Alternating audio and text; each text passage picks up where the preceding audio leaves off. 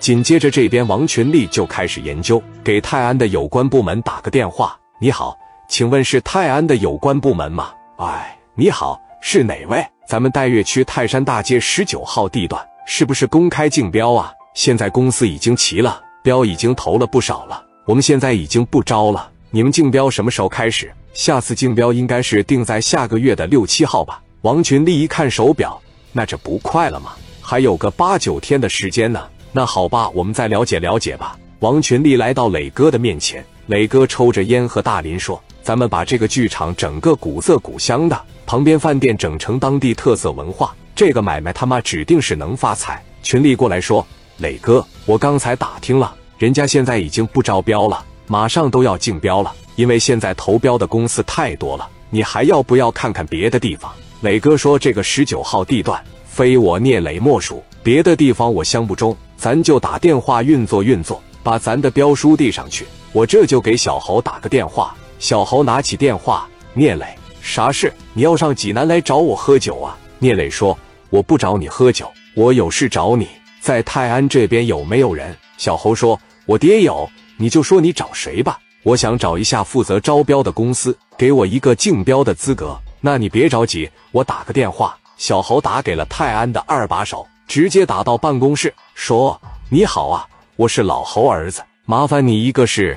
我有一伙朋友从青岛到你们泰安去投资，相中快递，打算竞标下来。但是得知啊，有关部门不招标了，你帮帮忙，跟有关部门打声招呼，给他一个竞标的机会。那地不是平心拨的吗？不光你一个人盯着，别人也在盯着，让我把标给他。而且这事我也管不着，所以说上有政策，下有对策。”二把手拿着电话就打给有关部门，有个关系户刚才给我打电话，让他竞个标，做到该做的，剩下你就别管了。完事我把电话给你，你给这帮人打电话接待一下，等下个月让他过去就得了。电话刚挂，有关部门就给聂磊打了电话。磊哥越看这十九号地段越喜欢，就跟喜欢大姑娘一样。磊哥接通了电话，我们是泰安有关部门的，负责招标竞标这一块，你们把标书递上来。下个月咱们就公开的参与竞标，好嘞，那我现在马上过去。那行来吧，我在门口负责接待你。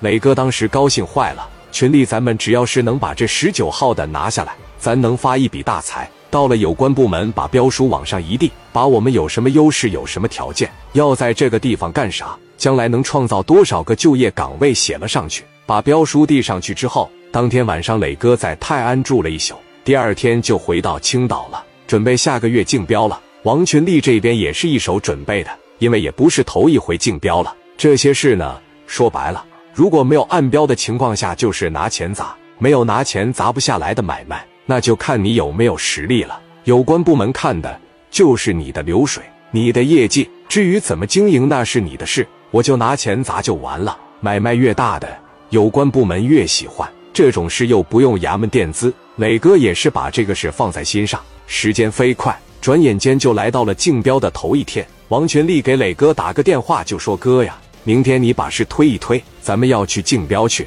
磊哥当天晚上让刘爱丽给找出来了一套嘎嘎板正的小西装，把那大皮鞋一登上，精心的做了个头型。临出门之前还贴了个面膜，领着这一帮老弟们竞标去了。也不是过去说打打杀杀混社会去了。带身边二三十个兄弟是为了提升自信。现在磊哥是要面的，基本上一出门就是四大金刚，加上任浩、卢建强，再带十多个老弟，十台奥迪肯定是不能少。开着车直接奔泰安。